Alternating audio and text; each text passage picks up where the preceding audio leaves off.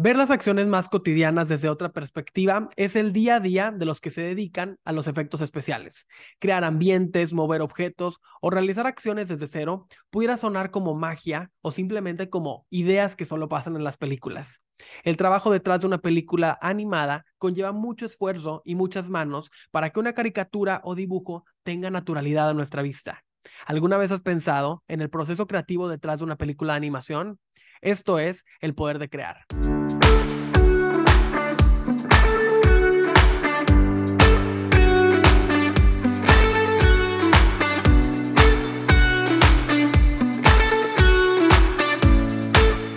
Bienvenidos a un episodio más del Poder de Crear. Yo soy Max, cofundador de UMI, una agencia creativa en la que creamos contenido para marcas con mucho corazón. Estamos muy contentos de estar nuevamente aquí compartiendo con ustedes y con un invitado muy especial, a quien le agradecemos por haber hecho tiempo en su agenda para compartir con nosotros, platicar sobre su trayectoria, platicar sobre el trabajo que está realizando. Es un artista mexicano que actualmente se desempeña como animador de efectos especiales para el estudio de Sony Pictures. Participó en la película ganadora del Oscar, Spider-Man Into the Spider-Verse, que bueno, obtuvo el galardón como mejor película de animación y ahora nuevamente su carrera se acerca a los premios de la Academia con la nominación de Monstruo del Mar, que está nominada para esta edición de los Oscars, también en la categoría de mejor película de animación. Muchas gracias por estar con nosotros, Cruz Contreras. Hola, muchas gracias. Gracias por invitarme. No, al contrario, muchísimas gracias por, por compartir con nosotros, por estar aquí en el poder de crear.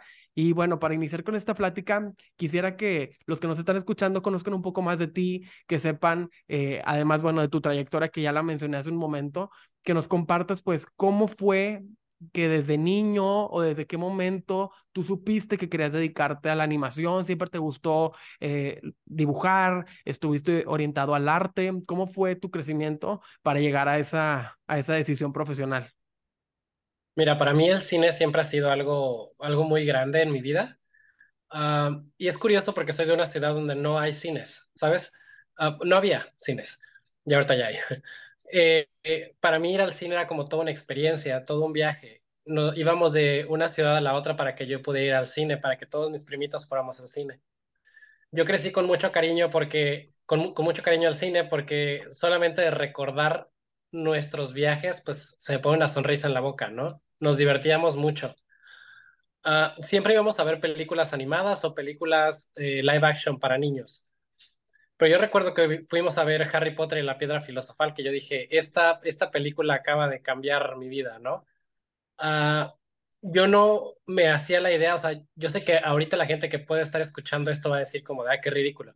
Pero en ese entonces no había películas live action orientadas para niños con efectos visuales, ¿sabes? No había tantas.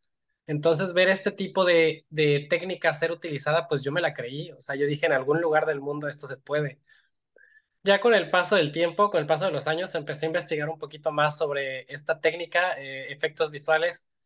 Me gustó muchísimo y cuando estaba en la prepa me puse a investigar más y terminé estudiando animación y arte digital. ¿Y cuál era tu película favorita? Cuando ibas en esos viajes en carretera, me imagino, eh, que se acercaban de, no sé, de, de tu ciudad de origen a la ciudad más cercana. ¿Cuál fue tu película favorita, además de La Piedra Filosofal y Harry Potter? Eh, yo recuerdo mucho haber visto Buscando a Nemo, y Buscando a Nemo me gustó, me gustó muchísimo, ¿no? Ah, y Pixar, la verdad es que yo, yo soy fan de Pixar porque siempre han revolucionado a la industria. Y esa película, sobre todo, o sea, hacer una película abajo del agua, hacer agua, ahora ya lo sé, ¿no? Hacer agua es de las cosas más complicadas que hay, ¿no? Y aventarse una película toda completa abajo del agua, qué difícil. Sí, la verdad es que me imagino que toda la parte de animación, efectos especiales, pues tiene un, un, una forma de realizarse muy especial que por, posteriormente tú lo, lo llevaste a cabo con tus estudios de animación y arte digital. ¿Alguna vez en algún proyecto de la escuela o en algún eh, ejercicio que tuviste, regresaban esas eh, primeras eh, impresiones de películas que veías como Buscando a Nemo, como Harry Potter y la Piedra Filosofal, regresaban en los primeros ejercicios que tú hacías como de animación?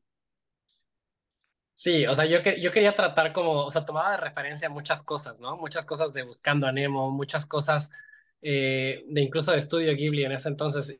Y pues, o sea, nada que ver, ¿no? O sea, mis trabajos de la escuela están horribles. Pero bueno, yo trataba. Y posteriormente con, con esa, eh, carrera de animación y arte digital, ¿tuviste algún acercamiento como a prácticas profesionales?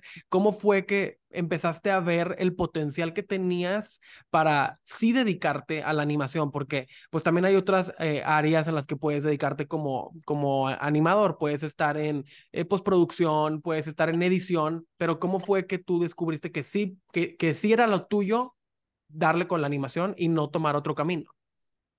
Sabes, yo mientras estaba estudiando me di cuenta de que me gustaban las cosas, las cosas raras dentro de la rama de la animación, ¿no? O sea, yo no era un animador tradicional, un animador, eh, un animador como tradicional, un animador de feeling, es aquel que ve y anima dependiendo lo que observa, cómo se mueven las cosas, usan muchísimas referencias y yo soy un animador más técnico. Yo trato de meter la física dentro de lo que yo hago para que cuando la gente vaya al cine y vea las cosas, no se vea agua, vea fuego, vea ropa, vea cabello, no salga del cine diciendo como de, ah, qué falso se ve, ¿no? Uh, yo trato de meter un poquito más de física, un poquito más de matemáticas en la animación para que todo se vea como coherente. Y me di cuenta, me di cuenta en la carrera que a mí yo me estoy inclinando hacia esta área sin saber que existía un área específica que se dedica a eso, ¿no? Yo hacía mis ejercicios como alrededor de eso. Así de que si me pedían un, era bien raro porque era como, vas a modelar un eh, árbol, ¿no? Entonces yo modelaba el árbol y yo hacía las hojas utilizando un sistema de partículas de quién sabe qué cosa, ¿no? O sea, yo me iba por otro, otro lado. Uh, ya después descubrí que esta es una de las ramas más solicitadas, ¿no? Porque es una de las ramas que se consideran como más complicadas dentro del pipeline de, de producción. Um, me, me, me, gustó muchísimo, me gustó tanto esto que terminando la carrera yo me fui a estudiar eh, simulaciones dinámicas a Buenos Aires, en Argentina, en donde me metí completamente a estudiar esto, ¿no? Estudié cómo hacer agua, cómo hacer fuego, viento, ropa, eh, todo, todo este tipo de fenómenos físicos. Y me imagino que estudiar eh, la parte digital de cosas tan cotidianas como dices, el viento, el agua, que son eh, materia, son eh, objetos tal vez con los que convivimos todo el tiempo. Me imagino que verlo desde esa otra perspectiva, con una mirada de crearlo, pues ha de ser como una forma de, convertir tu pensamiento o de reestructurar la mente y, y, no sé qué cambió en ti cuando estabas estudiando, por ejemplo, en Buenos Aires y que estabas especializándote tal cual cómo sentías el, el, entorno a tu alrededor, te diste cuenta que realmente este, las cosas son especiales diferentes o eh, simplemente ponías más atención. ¿Cómo fue eso para ti? Sí, o sea, en un inicio nos dicen como de busquen referencias, traten de asemejar lo que están haciendo a la realidad, pero creo que no me había pegado tan duro hasta que empecé yo a trabajar ya en películas animadas, en donde yo me daba cuenta de que necesitaba, casi siempre cuando tú estás estudiando, no te dejan hacer algo específico, es más como, es más libre, ¿no? Es como de, haz lo que tú quieras. Y ahí no tienes límites, haces lo que tú quieras y, no hay nadie que te esté diciendo esto está bien, esto está mal. En las películas sí. Entonces, eh, cuando yo estaba trabajando en películas me decían, quiero que, no sé, este cabello flote de tal manera, ¿no? O vuele de tal manera. Ahí me tienes buscando referencias de cómo hacer eso, ¿no? Porque en mi cabeza yo no tengo la más mínima idea de cómo hacer eso. No, y aparte con, sí, perdón, perdóname que te y aparte con algo tan subjetivo, porque tu interpretación de cómo puede flotar un cabello o cómo debe rozar el cabello en el hombro de un personaje puede ser totalmente distinto a, a lo de, no sé, el director que te está solicitando, ¿no? O sea, es algo subjetivo. Claro, eh, y aparte teniendo personajes que se alejan mucho, o sea, eh, un ejemplo, en Miles, Miles y Macy, en este caso, dos personajes afroamericanos, uno de, Spider-Verse y el otro de, de Monstruo del Mar, tienen un tipo de cabello muy específico, ¿sabes? Un tipo de cabello que no estamos tan acostumbrados a ver en México. Entonces, ¿cómo iba yo a saber cómo se mueve este cabello, no? ahí me tienes viendo referencias de cómo hacer esto para tratar de hacerlo lo más correcto posible. Claro, y aparte, pues para acercártelo más a la realidad, que es algo que muchas veces con la animación se, se, se busca, ¿no? Que los personajes, aunque sean animados, que sean caricaturas, por así decirlo, se acerquen a, a algo natural. Eh, posteriormente de que estudiaste esta como especialización en Buenos Aires, que dedicaste tu energía, tu tiempo a a desarrollarte más en esa área de conocimiento, trabajaste en publicidad.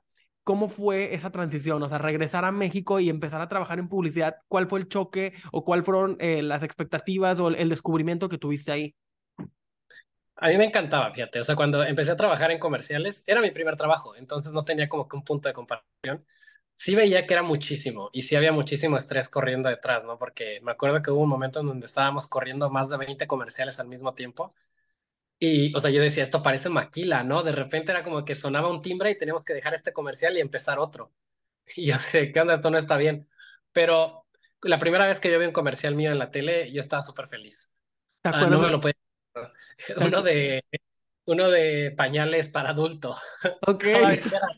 un, un, comercial glamuroso, ¿no? Era uno para, para pañales para adulto, ¿no? Y me acuerdo exactamente el momento, ¿no? Estaba yo en el gimnasio, estaba yo corriendo y estaban las televisiones al fondo y estaba sonando una canción que a mí me parecía muy familiar. Yo decía, ¿de dónde conozco esa canción? ¿Por qué me suena esa canción? Volteo hacia la televisión y era el comercial que yo había hecho hace como tres meses atrás de eso, ¿no? yo estaba emocionadísimo, yo sacando el teléfono tratando de grabar el comercial. Oye, y en ese primer comercial, como en tu primer acercamiento a un proyecto de, de, publicidad, ¿cuál fue tu participación? ¿Estabas en la animación? ¿Estuviste en la postproducción? Eh, no sé, a lo mejor en la parte creativa. ¿Sabes qué hacía yo? Era el trabajo de mi vida. tienes, y, y, me tocó varias veces, ¿eh? No, no creas que una, era como yo era asignado a los pañales y a las toallas sanitarias ves que tienes el pañal o la toalla sanitaria y de repente le cae una gotita en medio y la gotita se expande. Bueno, yo hacía eso. La gotita. La gotita y cómo se veía que se expandía dentro del pañal, ¿no? Ah, pero a mí me encantaba porque yo decía, no, no puedo creer que yo estoy usando todo esto que aprendí en Argentina aquí, ¿no? En, comerciales. Tal vez en un grado muy chiquito como, a lo, como lo utilizo ahorita, ¿no? Pero saber que estaba yo haciendo comerciales, o sea, yo, yo me sentía casi, casi en el glamour de los comerciales. No, me imagino, y aparte, como dices, aplicando lo que habías estudiado y como el, área de, experiencia en la que tú estabas, y sobre esto que nos comentabas de, de trabajar tantos proyectos, tantos comerciales al mismo tiempo, que algunos dirán, oye, qué bueno que tienes tanto trabajo y que el estudio le está yendo tan bien y que están haciendo tantas cosas, pero para ustedes como creativos, ¿cuál era el sentimiento? ¿En algún, en algún momento se sentían... Eh, como saturados de trabajo, sentías que eso afectaba tu desempeño como creativo? Pues era una locura, ¿no? O sea, parecía como que ya no lo estábamos haciendo. Sí, de por sí los comerciales, siento que pierden esa esencia de hacer arte, ¿sabes? Porque solamente te quieren vender algo. Y son contados los comerciales que se les permite meter esa, esa esencia de arte. Yo recuerdo mucho los comerciales de Coca-Cola en, en un inicio, hace muchos años, en donde era un comercial tan bonito y en ningún lado mencionaban la coca hasta el final, ¿no? Y yo decía como, qué buenos comerciales. Pero esto es porque la Coca-Cola ya tiene su, mercado establecido y no tiene por qué venderte nada, ¿no? Porque, o sea, ya, están. Uh, pero pues este, en, en, estos en donde yo trabajaba, eh, pañales, yogurt y cosas así, tienen como 20 segundos para venderte algo, ¿no? Entonces todo el tiempo te están aventando el producto ahí. Y siento yo que estaba yo perdiendo como toda esta creatividad de hacer cine, de hacer películas, de contar una historia, ¿sabes? Comparado ahorita con lo que yo hago, siento que tenemos muchísimo más tiempo para explorar ciertas cosas, para meterle un poquito más de nosotros. Uh, no sé, siento como que es un ambiente más artístico la cosa de las películas antes que los comerciales. Sí, por supuesto. Como dices, eh, la, el tiempo yo creo que es lo, lo más valioso y tener la oportunidad de desarrollar un proyecto con todo el tiempo del mundo, a lo mejor no todo el tiempo del mundo, pero sí con mucho más tiempo, pues debe ser eh, la experiencia eh, más importante cuando te dedicas a algo creativo. Posteriormente yo estaba viendo en, en, tu, en, tu TikTok cuando comentabas que tenías un trabajo donde ya ni siquiera estabas en el área de publicidad, era como un trabajo en un eh, modelando 3D para algo de ingeniería, ¿cierto? Sí, después, en, mientras yo estaba en los comerciales, un día me llaman por teléfono y me dicen, oye, eh, te quiero ofrecer un trabajo. Era un, era un profesor que me dio clase en la carrera. Le dije, a ver, dime, mira, bien padre, vas a hacer modelos en 3D para que los ingenieros eléctricos sepan hacer su trabajo. Yo lo primero que le dije fue como de, no, gracias. O sea, yo prefiero quedarme con los comerciales. Yo, a mí me encantaba ver lo que yo hacía en la tele, ¿no? Hasta que él me dijo, ¿seguro? Vas a ganar tanto. y me aventó así una cifra que era como lo doble de lo que yo estaba ganando en comerciales. Pues me fui, me fui sin pensarlo dos veces. Ya cuando estaba yo allá, me acuerdo que yo puse una balanza y dije, podría llevar toda una vida aquí y pues trabajar poco, ganar bien. O sea, había veces en donde un lunes yo me iba al cine a las 2 de la tarde, ¿sabes? Porque no había nada que hacer. O de repente era como que un miércoles a las 11 de la mañana me, iba me salía a desayunar y me tardaba horas. Porque yo venía de este ambiente de comerciales donde todo se hacía así y de repente entrar a esta, a gobierno, en donde todo era lentísimo. O sea, algo que yo hacía en una semana, en gobierno me, estaba, me lo estaban pidiendo en dos meses. Para mí era lento. Y que es como un, una, un estilo de vida que pues pocas personas que se dedican al ambiente creativo logran alcanzar. O sea, siempre que eh, te dedicas a una profesión creativa, te dicen, no, pues ya sabes los, los típicos comentarios, de eso no se vive, eh, te vas a morir de hambre, eso es un hobby, no es un trabajo, y encuentras un trabajo tan estable, donde tenías un, un, buen sueldo, donde tenías la estabilidad que a lo mejor nadie pensaba obtener al estudiar animación. ¿Cómo te sentiste de, de encontrar ese trabajo que aunque no era creativo tal vez, pues sí te desempeñabas en tu área de estudio, pero pues era todo, todo lo contrario a ese rigor que vivías en la parte de la publicidad. Al, al, inicio era muy padre, porque te digo que, o sea, me puse al corriente con mis series, me ponía a jugar videojuegos, tenía tiempo para mí, tenía tiempo para todo, pero fue hasta un día cuando me, un amigo me manda un mensaje y me dice, güey, ya te enteraste que Maya ahora va a correr Bifrost, no me acuerdo exactamente qué era, ¿no? Pero era algo muy técnico en el, en el software que nosotros usamos para animar yo no sabía ni qué me estaba hablando, yo ni sabía ni qué era Bifrost, ni qué, ni qué estaba pasando, o sea, yo no entendía nada. Y en ese momento me pegó, o sea, me, me cayó el 20 de, que me estoy atrasando, ¿no? Eh, estos software constantemente año con año se van actualizando y van metiendo cosas nuevas y yo ya me las estaba perdiendo porque no lo estaba usando. Ahí dije, necesito, necesito cambiar. Y sí me sentí mal, hubo un momento donde yo decía, ¿de verdad vas a dejar esto? En donde estás tan estable, o sea, podrías tener una familia aquí, todo bien, vivir acá en esta ciudad tan tranquila, bueno, tranquila, y por, algo en donde no sabes si vas a tener éxito, ¿no? Pero pues dije, bueno, me puse a mandar fácil entre 80 y 100 emails alrededor del mundo esperando que alguien me contestara y uno de ellos me contestó. Que fue el trabajo que te llevó a Vancouver en, en primera instancia. Así es ahí con ellos estuve trabajando en la Torre Oscura y en la Liga de la Justicia. Y era justamente lo que te quería preguntar. ¿Cómo fue ese proceso? O sea, ¿cómo eran tus días cuando estabas aplicando todos esos trabajos alrededor del mundo? Eh, ¿De verdad sentías que le estabas poniendo toda tu energía y rápidamente eh, veías los frutos o tomó mucho tiempo? ¿Cómo fue ese demo reel que, que enviaste eh, en, en, primera instancia a tantos estudios. ¿Cómo fue ese proceso de aplicar a, a, buscar un trabajo en animación? Mira, yo sabía, o sea, cuando los empecé a mandar, yo sabía que nadie me iba a contestar. O sea, esa era la idea que yo traía. Porque yo veía como mis compañeros de trabajo del estudio de, anima de, comerciales, sabía yo que tenían problemas y que uno que otro eran los que se iban a Canadá, ¿no? Eh, yo sabía que eso podía pasar, pero en mi mente yo me decía como, para que no me sintiera yo mal, yo me decía, nadie te va a llamar ahorita. O sea, no te hagas ilusiones. Eh, pasando los 30, ahí sí preocúpate. Ahorita no. Ahorita tú manda, manda, manda, manda. No te preocupes si nadie te contesta. Así fue, ¿no? Eh, no me preocupé, yo los mandé, pasó como un mes más o menos, hasta que alguien me, me respondió el email, ¿no? Y ya de ahí tuve mi entrevista con ellos.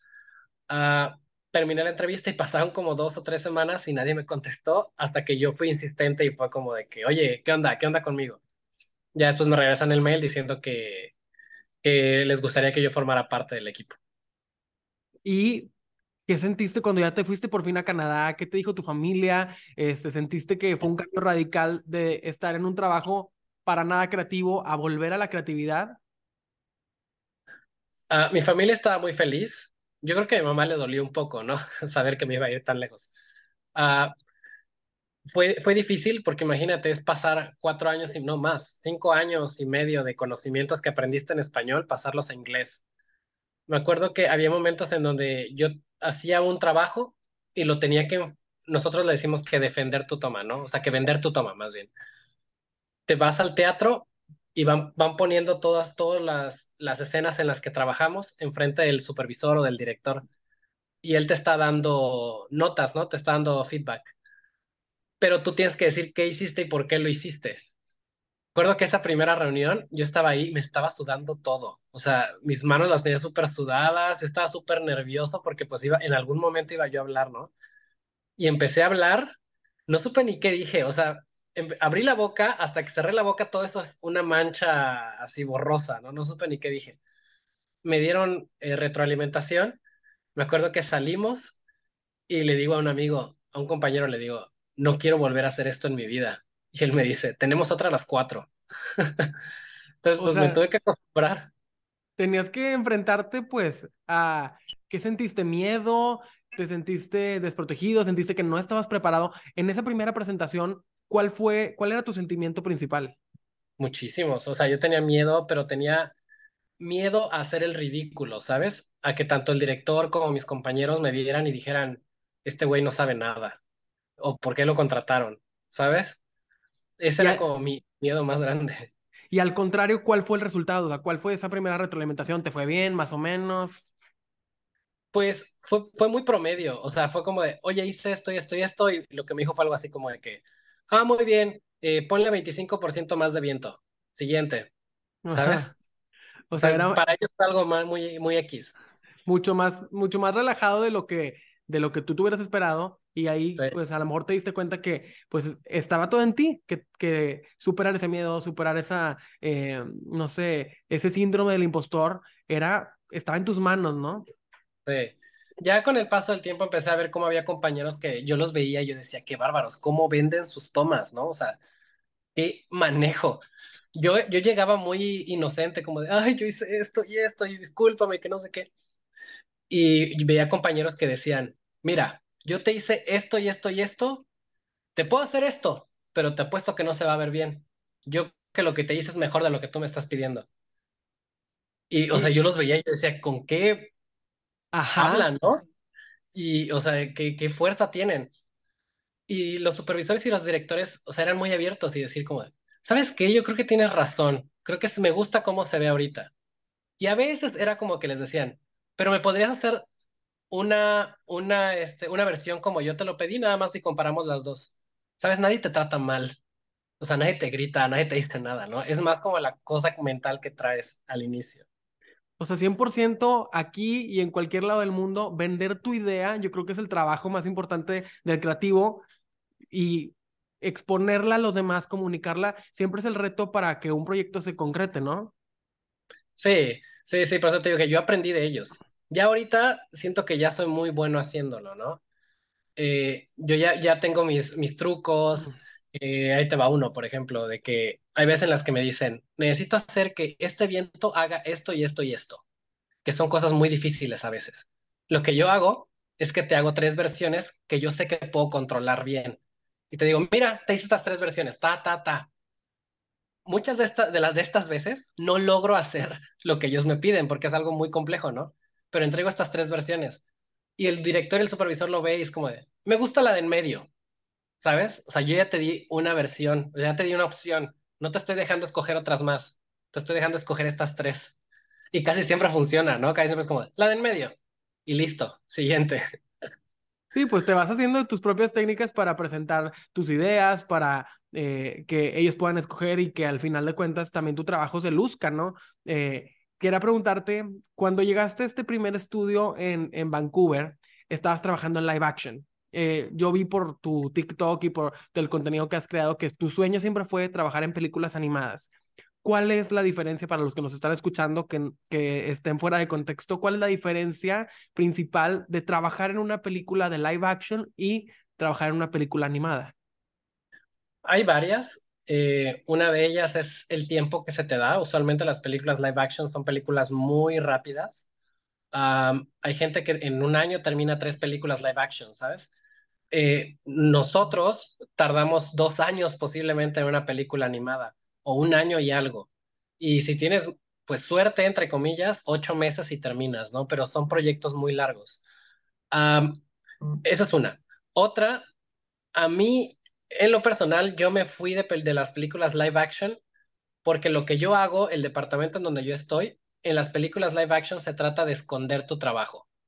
Supongamos que tenemos a, no sé, Superman que va volando y yo le hago la capa. El chiste de esta capa es que la gente no note que yo trabajé en ella, para que no salga del cine diciendo, ah, qué falso se ve, ¿sabes? Entonces lo que sucede es que tratamos de esconder el trabajo, tratamos de que pase desapercibido, usualmente le ponen que el humo, que la explosión, que no sé qué enfrente, ¿no? Mientras que en una película animada, lo que se presenta en la pantalla es tu trabajo y hasta se busca que sea muy vistoso, ¿no? Es como el, lado contrario. Por eso es que me gustan más las animadas, porque siento que puedo mostrar más lo que yo sé hacer. Y desde la parte como, eh, como animador de efectos especiales, ¿tú piensas que a lo mejor el, el, el trabajo que hay detrás de, de una película animada es mucho más riguroso eh, que, el, que el de una película, perdón, el de una live action es más riguroso que el de una película animada por tener que esconder todo el efecto especial? No, cada, cada una tiene sus, sus beneficios, ¿no? Y, cada, cada una es muy difícil en su, en su área. algo, algo muy fácil, por ejemplo, de las películas live action es que casi siempre son escenas muy cortas, ¿no? En nueve, nueve frames y listo, se acabó. Mientras que las animadas son shots o tomas muy largas en donde tienes que estar trabajando mucho y así, ¿no? O sea, hay, cada una tiene sus pros y contras. Sí, ¿y cuál es ese proceso? Ya trabajando en una película animada, que ahorita me regreso para, para que nos platiques cómo fue llegar a esa primera película animada, que bueno, fue un, un parteaguas en tu carrera. ¿Cuál es el proceso creativo como animador de efectos especiales para trabajar un, un short list de película de animación, te, te entregan un brief, eh, te platica el director cuál es este, la, la idea que tiene o cómo es ese proceso para ustedes que están detrás de cámaras, por así decirlo. Depende mucho qué es lo que estés haciendo. Cuando estás trabajando en assets, en, ya sea personajes, supongamos, te llegan todos los concept arts, ¿no? Entonces tú tratas de simular lo que estás viendo en el concept art. Y a la hora de darle movimiento, en mi caso, al pelo y a la ropa, pues es un, constante ida y venida, ¿no? Con los supervisores o los directores para tratar de lograr ese estilo que ellos están buscando. Hay veces en las que es sencillo porque supongamos que el, si el personaje tiene solamente un pantalón y una playera, pues es muy sencillo lograr crear ese movimiento, ¿no? Porque pues todo el mundo sabe cómo se mueve un pantalón y una playera. Pero de repente el personaje tiene una capa, ¿no? O tiene una, un rebozo o una bufanda o cosas que son muy específicas. Ahí sí tienes que estar mostrando mucho para ver a, por qué, eh, por, qué camino quieren irse. Si el personaje tiene cabello lacio, ¿cómo es que quieren que se mueva el cabello lacio, no? Que se mueva como todo junto o que se pueda dividir en dos, en tres, en cuatro, ¿no? Eh, si el personaje va a tener flecos, si el personaje va a tener como, eh, no sé, si el pelo va a ir detrás de la oreja, o sea, todas estas cosas tienen que irse preguntando. Claro, porque ese tipo de detalles, por ejemplo, lo que comentas del pelo, si el, si el personaje lleva el pelo detrás de la oreja, también de cierta forma desarrolla la personalidad, desarrolla la identidad del personaje o de los, eh, de, de, los elementos que interactúan entre sí y que eso en una película pues es lo que cuenta la historia, ¿no? Claro, o sea, Disney, Disney, por ejemplo, escribió la Biblia del pelo, es curioso, por ahí se llama. La escribió después de haber empezado a trabajar en Enredados. Y es una Biblia que todavía hasta la fecha yo uso mucho de referencia. por ejemplo, Rapunzel, ella tiene un churrito aquí en el pelo, ¿no? En la parte de enfrente. Ese churrito, puedes estar trabajando en el pelo lo que tú quieras, pero ese churrito no lo puedes deshacer. Es como una regla, porque ese churrito es el que le da la personalidad a Rapunzel, ¿no? Y ayuda a que la persona vea la película y diga, ah, es Rapunzel, porque ayuda a marcar la cara, a que tú digas, ah, como ese churrito, o sea, como que dices, ok, es Rapunzel, ¿no?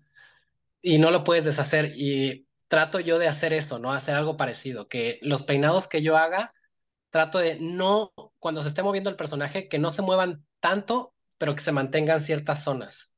Claro, porque como decimos, finalmente eso es lo que le da la identidad, como lo hacemos cada uno de nosotros en nuestro día a día. Siempre te, colocas el cabello de la misma forma o te utilizas un accesorio que va contigo y que pues es tu distintivo, pues con los personajes, claro que me hace todo el sentido que sea igual, ¿verdad? Y te iba a preguntar, ya que eh, eh, estuviste dentro de un estudio eh, inicialmente en la parte de, live action.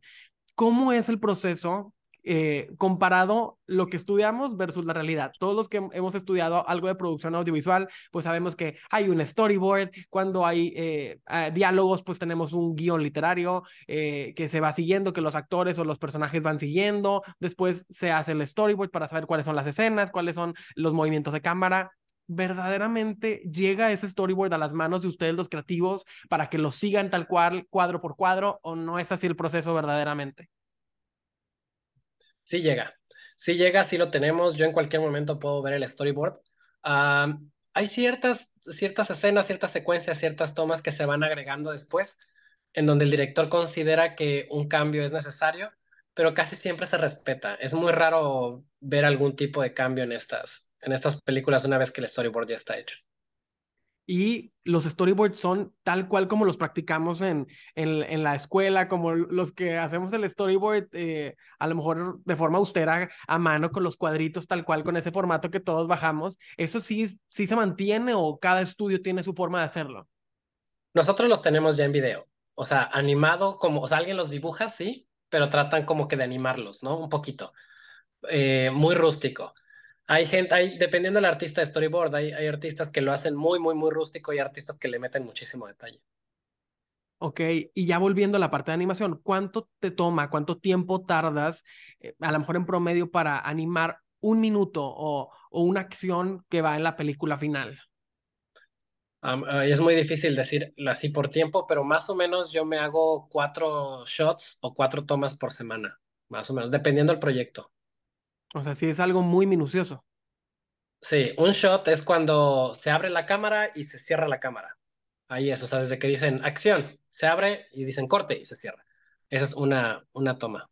Ok. ¿Y cuál fue ese choque que tuviste? Como decías, a lo mejor al, al principio, eh, que en la parte de publicidad, pues eh, se vivía con un, un, rigor, con una rutina muy acelerada y de llegar a una película de animación. Mi pregunta va hacia la parte cultural. ¿Hay algo cultural en esa forma de trabajar que tú te enfrentaste y que tú dijiste, oye, esa forma de trabajar tan acelerada no es la correcta para estimular el pensamiento creativo o simplemente para que las cosas se hagan de la mejor forma? ¿Sí existe eso o fue algo eh, que, que no tenía que ver con... con la nacionalidad o con el entorno, contexto de, las personas que participan en el equipo. Es curioso porque yo digo que después de haber trabajado en México puedes trabajar en cualquier lado y no se te hace nada difícil. en México estás aguantando que te digan groserías, que te traten feo, no te pagan tiempo extra, de esas veces en donde hasta te dicen como de ponte la camiseta, ¿no? O te dejan irte como a las 3 de la mañana y te dicen, oye, no te, no te puedo pagar para el taxi, ¿no? Pero el viernes te vamos a dar pizza, o sea, cosas así, ¿sabes? Se me hace tan tonto. Y ya cuando llego acá, mi primer semana, me acuerdo que yo entré luego, luego y directo a tiempo extra. Se me acercó mi productora y me dice, oye, eh, vas a tener que hacer tiempo extra esta semana, espero que esté bien. Pues el va, tu salario va al doble y te vamos a dar comidas. Y yo, ¿qué? yo, mi salario va al doble. O sea, desde ahí ya dije, no, pues, súper bien, ¿no? O sea, porque yo sé que el tiempo extra es parte de esta industria, o sea, y siempre va a ser parte de esta industria. Pero saber que te lo van a pagar como mereces y que te van a dar comidas y te van a pagar tu transporte y todo, pues te ha de sentir bien, ¿no? Constantemente los estudios nos están dando cosas, o sea, de que, oigan, ya sabemos que están trabajando tiempo extra, les vamos a dar una comida gratis, aparte de la que ya les estamos dando, ¿no? O les vamos a dar tal cosa o ten, te vamos a dar un, vayan todos ahorita por un café de Starbucks, lo pagamos nosotros, ¿no? O sea, como que constantemente te están dando este tipo de cositas para, pues para aliviar la carga un poco, aparte de pagarte el doble de tu tiempo extra y de pagarte las comidas que se deben de pagar. Sí, no, y pues tristemente es un, un una cultura laboral o un, un, panorama que pues no es nada alentador para los que se dedican a una eh, profesión creativa en México, pero para los que nos están escuchando desde tu experiencia ya trabajando en otro país, ¿qué pudieras recomendar o qué pudieras dar como comentario para reivindicar a, esta industria que, bueno, en México, pues también sí, eh, a, pesar de lo negativo, sí le da empleo también a muchas personas y que también hay grandes oportunidades, pero que, bueno, tiene a lo mejor esa, esa parte difícil en la cultura laboral. Yo creo que esto no solo lo hacen los efectos visuales o la animación, ¿sabes? Esto es una, una cultura que traemos en cualquier área, ¿no? En donde la gente cree que si te quedas pasadas las seis, es porque le estás echando más ganas. Aquí traen esa cultura, eso, eso, justamente eso, lo traen al revés aquí. Aquí se cree que si tú te quedas pasadas las seis, es porque no estás terminando bien tu trabajo, es porque estás teniendo problemas para terminar tu trabajo, ¿no? No es porque estés adelantando algo, es porque te estás tardando porque no sabes cómo hacerlo. Y eso sí se ve mal, quedarte pasadas tus horas se ve mal. Eh, a nosotros constantemente nos dicen, no hagan horas fantasma, o sea, que no trabajes horas donde no te las pagan. A mí me tienen que aprobar un tiempo extra para que yo pueda trabajar tiempo extra, ¿no? Y yo siempre he dicho, yo no toco esta computadora a menos de que se me apruebe que me van a pagar el doble. Ok, sí, es una, una, pues un, una cultura, un proceso también totalmente distinto, porque como sabes, acá en México, pues normalmente es, trabajas el tiempo extra y no te lo pagan, y si no lo trabajas, el que estás quedando mal eres tú. Claro. Aparte luego se avientan en México, me pasó tantas veces que era como de, oigan, no les podemos pagar este viernes, pero aguántenos, les pagamos el miércoles. Ay, no, Pero, ¿qué le recomendarías a los que, a los que nos están escuchando que pues probablemente están en, ese trabajo como, como el que tú tuviste en, publicidad en México, eh, donde a lo mejor las condiciones o el, trato no es el mejor, pero que bueno, también tienes la experiencia, tienes oportunidad ahí. ¿Qué les, qué les podrías comentar? Mira, yo no les voy a decir así de que de trabajar de ahí, no, nos están explotando. No. Eh, quiero que vean, que la gente vea y considere que eso no está bien y que eventualmente se tienen que mover.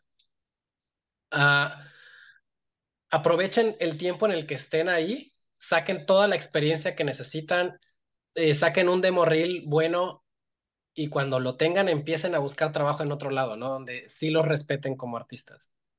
Claro, y no, pues definitivamente como dices, conforme va pasando el tiempo, pues tú también vas eh, valorando tu trabajo, vas valorando la energía que le pones. Yo siempre digo que la energía, eso es lo que te quita todo. O sea, cuando le estás poniendo tanta energía a un proyecto, a un trabajo que no te está redituando o que ya no te está dando satisfacción, pues inmediatamente es una alerta para moverte. Cuando tú te moviste y llegaste a Vancouver, comenzaste a trabajar, inicialmente estabas en películas de live action ah, y tu sueño era llegar a las películas animadas. Cuando tienes esta primera oferta, recuerdo tu story time en TikTok que fuiste a una expo donde estaba el stand de, de Sony y que viste te acercaste, ¿cuál fue tu eh, sentimiento al acercarte a ese, eh, a ese stand y entregar tus, tu demo reel o tu currículum? Eh, ¿Te sentiste que estabas más cerca de cumplir ese sueño o aún te sentías como con, con ese miedo de a lo mejor todavía no estoy listo? No, pues sabes que yo, fíjate que yo creo que nunca he tenido esa, esa idea de creo que no estoy listo, al contrario, creo que yo me he aventado muchas cosas sin estar listo eh, yo soy de esas personas que como me aviento y después investigo cómo lo hago, ¿no? Uh, me, me, fui a parar ahí al stand pensando que ni siquiera sabía si estaban contratando mucha gente. Uh, ya ellos fueron los que me dijeron, sí, estamos buscando gente para tres proyectos animados, ¿no? Tienes tu demo y yo ahí fue cuando les enseñé mi, mi demo. Um, no fue, yo no fui pensando como de puede que no me acepten, puede que sí, puede que no. O sea, en realidad al inicio nada más fue como de aquí está mi demo, a ver qué pasa ya cuando ella me dice como de, ah, te vamos a mandar un mail, ya fue como, ay, ajá. O sea, para mí sí fue como un, siento que eso se lo dicen a todos, ¿no? Porque ni siquiera lo revisó mucho, no, no vio mucho mi demo, nada más lo vio así como que por encimita y fue como de, ah, ok, está bien, te vamos a mandar un mail. ya, ya ese día que me llega el mail, pues sí me dan, me dieron una entrevista para, creo que una semana después para Sony. Y le pensaste, ya que recibiste la propuesta, recuerdo que decías en tu story time que habían tres proyectos, Hotel Transilvania 3, eh, Small Food y eh, un proyecto que no te podían decir. Y cuando te dijeron, te queremos para el proyecto, el cual no te podemos confirmar, no te podemos dar detalles, ¿lo dudaste o fue como un sí absoluto inmediato? En ese momento lo dudé mucho, uh, porque yo estaba ya acostumbrado a cómo trabajaba en el otro estudio, ¿sabes? Pero me acuerdo que yo me senté e hice mi listita de pros y contras, ¿no? Y encontré mil veces más eh, pros en Sony que contras, así que dije, no, pues Sony es la opción, ¿no? Eh, una de ellas es el nombre, ¿no? El nombre de Sony es un nombre que pesa muchísimo en tu currículum. Eh, lo del proyecto, pues ahora sí que me fui a ciegas, o sea, sin saber qué era lo que me esperaba. Dije que sea lo que sea, por- ah, y aparte el salario también era muy bueno. Era casi lo triple de lo que me pagaban en el otro estudio. Entonces fue una oportunidad que a pesar de que no sabías la, la película, no sabías el proyecto, pues te decidiste como saltar y, y aprovechar la oportunidad. Eh, Sí. ¿Qué sentiste posteriormente cuando te dijeron, oye, bueno, pues es esta película, es Spider-Man Across the Spider-Verse, esto es con lo que vas a trabajar? ¿Cómo fue tu acercamiento? ¿Tú tenías algún recuerdo? ¿Eras fan de Spider-Man? ¿Te gustaba? La primera película se llama Spider-Man Into the Spider-Verse. La de Across the Spider-Verse es la de ahorita, la que va a estrenar en junio. Pues sí, cuando llego y me empiezan a mostrar partes de Into the Spider-Verse, me acuerdo que yo lo vi, yo dije, esta animación, esta, esta película va a cambiar cómo se ve la animación ahorita, ¿no? Porque era algo que yo nunca había visto en mi vida. Y efectivamente, yo lo decía en una entrevista con alguien, le decía, fíjate que yo, en esta entrevista yo te dije que Spider-Man iba a cambiar cómo se ve la animación ahora y te lo dije en el 2018 y ahora 2023 te puedo afirmar que eso que te dije es cierto, ¿no?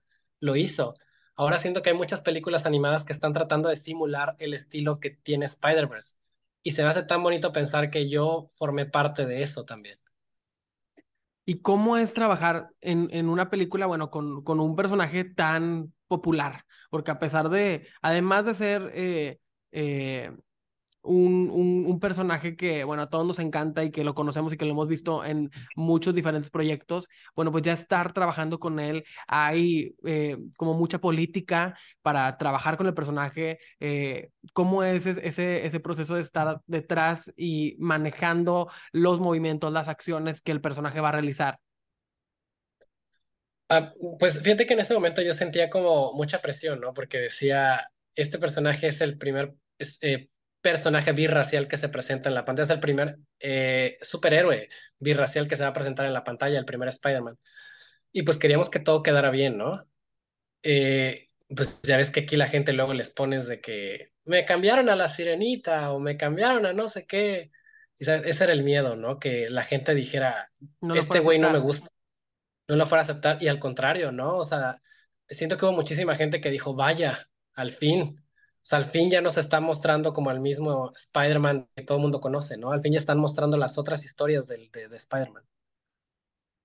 Y eh, ya que eh, la gente tuvo muy buena respuesta, que, le- que les gustó, eh, ¿cuál fue tu sentimiento también como equipo de creadores? ¿Esperaban esa, esa buena respuesta o siempre existió como eh, la, las, la, la duda de si les iba a gustar o no?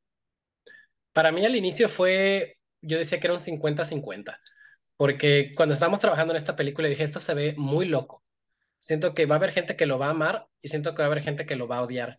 Odiar porque nos estábamos alejando muy, muy, muy por completo del estilo Pixar, ¿no? El estilo Pixar que nos ha vendido por tantos años que otros estudios han tratado de simular.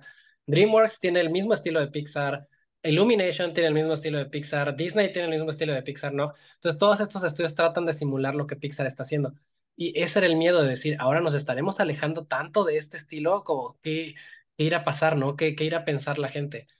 Ya cuando la película se empezó a mostrar en festivales, de hecho era curioso porque Spider-Verse empezó a ganar premios antes de que la película estrenara, ¿no? Ya en ese momento yo dije, no, creo que le va a ir muy bien. Y como parte del equipo, ustedes eh, al ver que en festivales le estaba yendo muy bien, que estaba recibiendo nominaciones, eh, por parte del estudio, a los que están en como en todo el crew, ¿los hacen parte de ese, de ese, de esos festejos o es algo que ya solamente le toca como a la parte de, producción, eh, a, a, los productores? Eh, a, ¿cómo, ¿Cómo lo vives tú detrás de cámaras, por así decirlo? Ah, ah, pues tratan de, de involucrarnos en lo más que se pueda, ¿no? Obviamente así de que vamos a ir a todos a la ceremonia, no, pues es imposible, ¿no? Somos como 800 personas las que trabajamos en Into the Spider-Verse. Pero tratan de organizar eventos, ¿no? Cosas como de, vamos a ver los Oscars. De hecho, ahorita tenemos uno, de, tengo que revisar cuándo es. Um, eh, hay ciertos eventos, ahorita tenemos como tres eventos para estos Oscars que se vienen, entonces tratan de involucrarnos un poquito más, ¿no? Y cuando uh, llegan los, se gana el Oscar y llegan los premios, pues sí nos, tenemos, para empezar tenemos los premios ahí, ¿no? Los podemos ver todo el tiempo que queramos. Eh, tenemos la sesión de fotos en donde cada quien se toma su foto con, con los Oscars o todos los premios que se hayan ganado, ¿no? O sea, tratan de involucrarnos lo más que se, que se pueda. ¿Y cómo sentiste con, con el primer eh, Oscar de, que, que estuvo en tus manos, que fue el de Spider-Verse. Está pesado. Es lo primero que yo pensé. Me acuerdo cuando lo agarré y dije, está pesado. O sea, esas chicas, esas actrices flaquitas que levantan el Oscar así, dije, han trabajado toda su vida por este momento. O sea, sí está muy pesado y, y, impone mucho, o ya que lo ves en vida real, no, no, no impone tanto como uno se imagina. No, sí impone.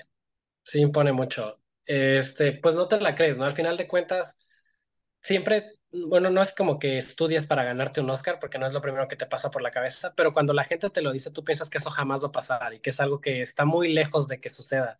Y cuando de repente volteas hacia abajo y ves que en tu mano está un Oscar, dices, no manches, pasó, ¿no? O sea, pasó lo que jamás, lo que pensé que jamás iba a pasar. ¿Y qué le, por ejemplo, en ese momento, cuando estabas sosteniendo el Oscar, cuando estabas esperando esa foto por ver cómo había sido reconocido un proyecto en el que tú habías trabajado, ¿alguna vez te recordó a, ese niño que tenía que bajar a la carretera para ver Harry Potter y la piedra filosofal y, y lo veías como en, en perspectiva? Sí, claro, yo decía, ¿en qué momento? ¿En qué momento terminé yo trabajando en esto? ¿no? Y yo me recordaba y decía, soy de una ciudad de 100 mil habitantes o menos donde posiblemente nadie se dedica al cine, ¿no? ¿En, en qué momento yo terminé haciendo estas cosas? Se me, se, me, hace muy loco todavía. ¿Y qué te decían tus amigos, tus eh, familiares cercanos cuando supieron que tú habías participado en una película que había obtenido el premio Oscar? Me acuerdo que hubo un momento en el que yo regreso a, a Guerrero estaba yo tomando un café con una amiga y para empezar mi vida en Iguala cambió, ¿no? En, Guerrero cambió. Todo el mundo me para y me pide fotos y así, ¿no? Y ha sido algo, algo muy bonito, pero todavía se me hace muy raro. Estábamos tomando un café y venía mucha gente que pasaba al lado de nosotros y me pedía una foto. Y yo le decía a mi amiga, yo no sé por qué la gente me pide fotos, se me hace tan raro. Y yo le contaba y yo le, le digo, es, es que es mi trabajo, siento que es como si a un policía yo pasara y le dijera, ¿me das una foto? Por hacer su trabajo, ¿no? Se me hace bien extraño. Y me dice, mira, para empezar, vivimos en Iguala. Me dice, somos de Iguala, de una ciudad muy chiquita, para empezar. De ahí, ¿cuánta gente de aquí de Iguala, cuánta gente crees que esta gente que te está pidiendo una foto va a decir, yo me tomé, yo conozco a alguien que tuvo el Oscar en sus manos, ¿no? Me dice, eres un caso de éxito que es muy raro que vuelva a suceder a alguien aquí en Iguala, ¿no? Entonces, ¿cuánta gente puede decir que conoce a alguien que tuvo el Oscar en sus manos, no? Y cuando lo pone así, pues yo digo, no, como de que, órale, sí es cierto, ¿no? O sea, me hace sentir, me hace sentir que, que lo que me pasó fue algo muy extraño. No, y como, como te lo dijo tu amiga, definitivamente es un caso de éxito, es una historia que a todos los mexicanos nos, nos llena de orgullo saber que talento que creció aquí, tiene la oportunidad de llegar a estas grandes ligas, de vivir ese sueño con el que muchos eh, crecen, pues es algo padrísimo porque yo creo que al ver que alguien cercano, porque pues yo creo que aquí en México tenemos esa cultura de, de todos los que somos mexicanos, pues nos sentimos cercanos y más cuando te encuentras en otro lado, ¿no? Ves a alguien mexicano y dices, te sientes como si fuéramos amigos de toda la vida, aunque no lo son y no se habían visto nunca, pero te sientes muy, bueno, al menos así lo, lo interpreto yo, que eh, vemos que alguien ya lo realizó, que alguien ya caminó ese camino donde no había luz, porque no existía a lo mejor la luz para, para encaminar ese lugar, pues ya lo ves posible y claro que inspira muchísimo y no, pues como, como te lo dijo tu es un súper caso de éxito y, y del cual este, debes sentirte muy orgulloso y toda tu familia debe sentirse muy orgullosa. Ya después que eh, tuviste eh, esta primera nominación, continúas trabajando en Sony y llega esta segunda película. ¿Fue tu segundo proyecto o hubieron otros proyectos en medio? No, hubo muchos más. Estuve trabajando en, después de Spider-Verse, estuve en Angry Birds 2, después en Over the Moon. Over the Moon estuvo nominada al Oscar en el 2019. Después, no, mentira, 2020. Después de Over the Moon estuve en vivo Vivo, después de Vivo estuve en Hotel Transilvania 4. Después en. Y ya, ya después en Monstruo del Mar y ahorita estoy en Across the Spider-Verse. Nuevamente. Y en Monstruo del Mar, pues platícanos si se puede un poquito de la película, de qué va, eh, cuál es la expectativa, ahora que están nominados a, al Oscar como mejor película animada, eh, qué es lo que trata de transmitir esta historia, cuál fue tu trabajo en esta película. Ah, mira, la historia se trata sobre Macy y Jacob. Macy crece con la idea de que los cazadores de monstruos son una cosa perfecta, ¿no? Es como el trabajo de sus sueños y ella quiere ser cazadora de monstruos porque sus papás fueron cazadores de monstruos, ¿no? Entonces quiere seguir como que el, el linaje, ¿no? Familiar. Trata de involucrarse en el barco cazador de monstruos más grande que hay, ¿no? Ahí encuentra a Jacob, encuentra al Capitán Crow, pero se va dando cuenta de que los monstruos en realidad no es lo que ella pensaba, ¿no? Y que no son tan aterradores como ella pensaba y con, no, no, no son tan malos como todos estos libros que había leído le, le, le decían. Así que es una historia en donde, y, y, me gusta porque el mensaje que te da te dice de que no creas a primera lo que te dicen, ¿no? O sea, investiga, haz preguntas. Uh, no porque haya esta, no porque te hayan contado la misma historia por muchísimos años significa que sea cierta. Uh, haber estado trabajando en Monstruo del Mar me gustó mucho. Era una película a la que yo le tenía mucho miedo, para serte honesto. Cuando yo vi que llegó el proyecto a Sony, yo lo primero que pensé es como de, ojalá y no me metan en este proyecto. Me acuerdo que yo lo dije porque yo tenía, le tenía pavor, pavor, porque se me hacía tan complejo. Cuando de repente me llega mi mail de que estás asignado a Monstruo del Mar, fue como de, uy. Empecé a trabajar en la película. Fue un proyecto muy difícil, muy complejo pero creo que el resultado es excelente, ¿no? Nosotros tuvimos la oportunidad de verla en el cine. Si ya por sí Netflix se ve súper bien, en el cine es una cosa bella. Uh, esperemos que le, esperamos que le vaya muy bien. Yo creo que suena cliché, pero con estar nominados, eh, nosotros nos damos por bien servidos. Aparte, justamente en este año, que fue el año 2022, yo creo que ha sido uno de los años más fuertes en la animación. Uh, hubo muchísimas películas que quedaron fuera de, de estar nominadas, ¿no? Que, y que son muy buenas también. Entonces, solamente por haber estado nominados, pues nosotros nos damos por bien servidos. Y aparte, como dices, pues el reto que, que conllevaba trabajar en una película a la cual tú decías, bueno, eh, el estilo es, es muy particular, tiene ciertas cosas muy complejas, pues ya ver la nominación yo creo que es un gran triunfo personal también, ¿no? Sí, esta es la tercera película en la que trabajo que está nominada y para serte honesto me tomó por sorpresa. De hecho, ni siquiera sabía yo que ya iban a salir las nominaciones al Oscar. Me despertó un reportero diciéndome, no una entrevista porque Monstruo del Mar está nominado al Oscar. Y yo, ¿qué? ¿Y, y qué, era, qué era eso por lo que tenías como miedo o, o que sentías que estaba muy difícil? O sea, ¿es por el estilo de animación, por los efectos o qué era lo que desde tu perspectiva era, estaba muy complejo? El nivel de detalle que se pedía es muchísimo. Nosotros sabemos que Netflix es un cliente que pide mucho, ¿no? También. Entonces, uh, tratábamos de mantener siempre la, la calidad y, y, el nivel de lo que ellos pedían. Aparte, estábamos trabajando con el director de, que fue director de Moana, fue director de Beach Hero 6 y de Bolt. Entonces, el, el director ha sido ganador del Oscar, ¿no? Entonces, viene con todo, con todo para, para Monstruo del Mar. Sí, no, y este, como que también la presión, ¿no? De, de, ha trabajado en estas películas que a mucha gente le han gustado, que han visto el estilo, que pues por supuesto cada director va imprimiendo el mismo estilo en, en, en las películas en las que trabaja, entonces pues sientes como la comparación, ¿no? Eh, cuando llega un director a trabajar con ustedes y que ya viene con una nominación o que ya viene con un Oscar, eh, ¿se anticipa eh, que vaya a ser igual con este proyecto o nunca se sabe? Nunca se sabe, o sea, nunca sabes cuando estás trabajando en una película que se va a ganar un Oscar, ¿no? O, o cuando estás trabajando en una película que la van a nominar, o sea, no, no tienes la misma idea. Yo siempre le echo el mismo cariño y la misma pasión a todos los proyectos en donde estoy. Y ahora que has regresado a México, hace poco estaba viendo en, tus redes sociales que has estado recientemente aquí y que has visitado diferentes ciudades. ¿Cómo ha sido el acercamiento con la gente? Eh, ¿Qué sientes diferente de años atrás cuando venías a visitar a tu familia o cuando venías a visitar a México? Pues la gente ha sido muy amable, o sea, desde que pasó lo de Spider-Verse, digo que la gente me para en la calle y me pide una foto, o los papás me dicen como de, yo quiero que mi hijo sea como tú, ¿no? Eso se me hace tan bonito. Uh, por ejemplo, que hace poco me topé a mi maestro de inglés y era como de, gracias a mí estás en donde estás ahorita, ¿no? Porque yo te inglés, ¿no? Se hace, se hace muy bonito.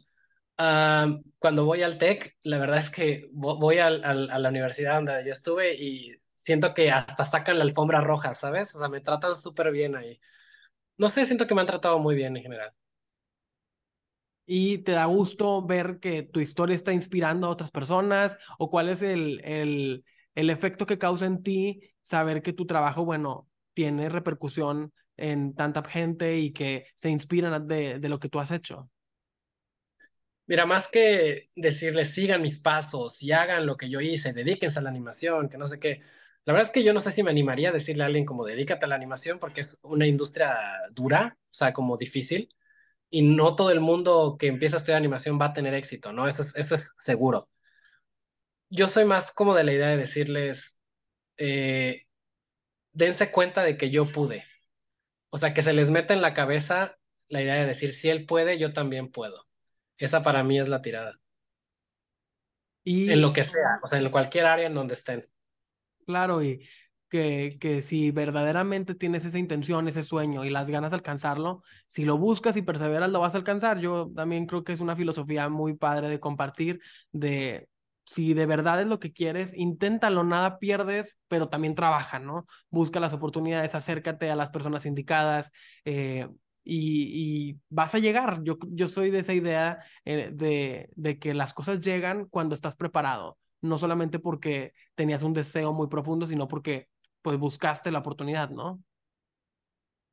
Sí, claro, yo, yo es, siempre digo que lo que yo hice fue 80% trabajo duro y 20% suerte. Ah, siento que tuve suerte de haber encontrado a esa persona que me abrió la puerta cuando yo lo estaba buscando, pero también siento que he estudiado tanto y he trabajado tan duro para que cuando esa oportunidad llegó, yo la supe aprovechar, ¿no? O sea, siento que si yo no hubiera estudiado, yo no me hubiera preparado tanto como lo hice, esa oportunidad hubiera llegado y se hubiera ido. Claro. Y bueno, ¿cuáles son tus planes ahora? El próximo domingo, bueno, el 12 de marzo es el, el, el premio de la academia. ¿Cuáles son tus planes para ese día? ¿Cuáles son tus expectativas? ¿Qué esperas eh, para, para la película Monstruo del Mar? Pues te digo que Sony mandó un evento, no es, no, no he leído el mail todavía, pero yo creo que pues me voy a unir a ellos. a desear que pase lo mejor.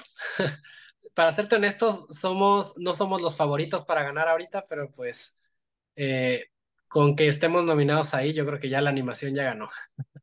Claro, y, y, viendo también tu trayectoria, eh, viendo las películas en las que has estado involucrado, viendo las nominaciones, que ahorita comentabas también otras películas que han, sido nominadas y que no han ganado tal vez, eh, simplemente, bueno, vivir ese sueño de estar en Vancouver trabajando en animación, pues yo creo que es un caso de éxito, es una historia que inspira a muchísimos.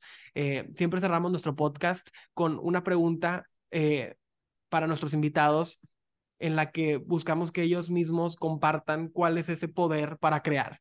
Eh, nosotros como agencia creativa pues buscamos compartir, buscamos crear espacios y ese es nuestro poder para crear. Desde tu perspectiva como animador de efectos especiales, con tu trayectoria, con lo que has, en los proyectos en los que has estado involucrado, ¿cuál es tu poder para crear? ¿Cuál es tu filosofía de vida?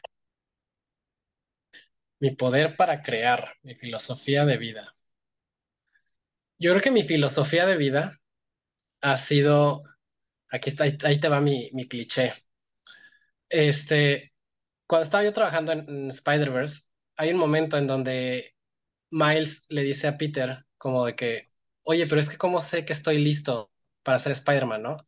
Y Peter le dice, es que nunca lo vas a saber, porque así es la vida, ¿no? Todo es un salto de fe.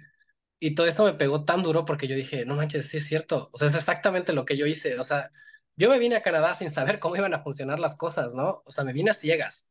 Yo empecé a mandar entre 80 y 100 mails para buscar trabajo a ciegas. O sea, no esperaba que alguien me contestara, simplemente lo hice, ¿no?